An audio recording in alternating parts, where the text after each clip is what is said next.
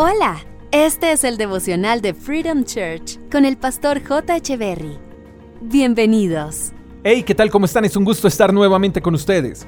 Lucas capítulo 11, verso 13 dice, Así que si ustedes, gente pecadora, saben dar buenos regalos a sus hijos, cuanto más su Padre Celestial dará al Espíritu Santo a quienes se lo pidan. Lo primero que hay que reconocer es que somos pecadores. El que diga que no comete pecado es doblemente pecador, es como aquella persona que en una conferencia dijo, yo solo me he equivocado una vez en la vida, y fue cuando pensé que estaba equivocado. Todos cometemos pecado, pero para los pecadores, la gracia de Dios. No hay nada que Dios no repare y no hay nada que Dios no perdone. Pero el pasaje dice algo más interesante aún, que el Padre nos dará el Espíritu Santo si se lo pedimos. Es necesario saber quién es y qué hace el Espíritu Santo para poder anhelarlo y por ende pedirlo.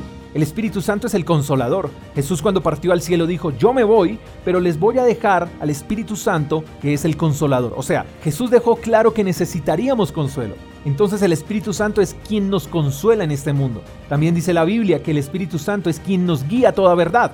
Y la verdad es Cristo. Entonces, sin el Espíritu Santo no podríamos conocer a Jesús. Pero también la Biblia dice que el Espíritu Santo es quien nos convence de pecado. Entonces, sin el Espíritu Santo, viviríamos creyendo que el pecado es bueno. ¿Notas la importancia de tener al Espíritu Santo? Entonces, ya sabiendo que el Espíritu Santo nos consuela, nos guía a la verdad de Jesús y nos convence de pecado, podemos anhelarlo y sabiendo quién es y qué hace, sería muy necio no querer tenerlo. Ahora, ¿por qué la Biblia no dice que pidamos otra cosa? ¿Por qué el Espíritu Santo?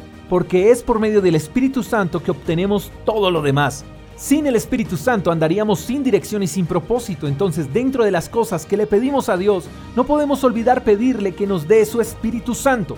Ya sabemos quién es y qué hace, ahora pidámoslo, y si lo pedimos, Dios nos lo dará, y cuando lo recibamos nuestras vidas no serán las mismas. El Espíritu Santo es más que una palomita chévere, el Espíritu Santo debería ser todo en nuestras vidas, porque el que lo tiene a Él, lo tiene todo.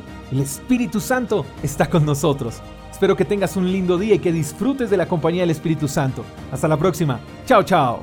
Gracias por escuchar el devocional de Freedom Church con el pastor J. Echeverry.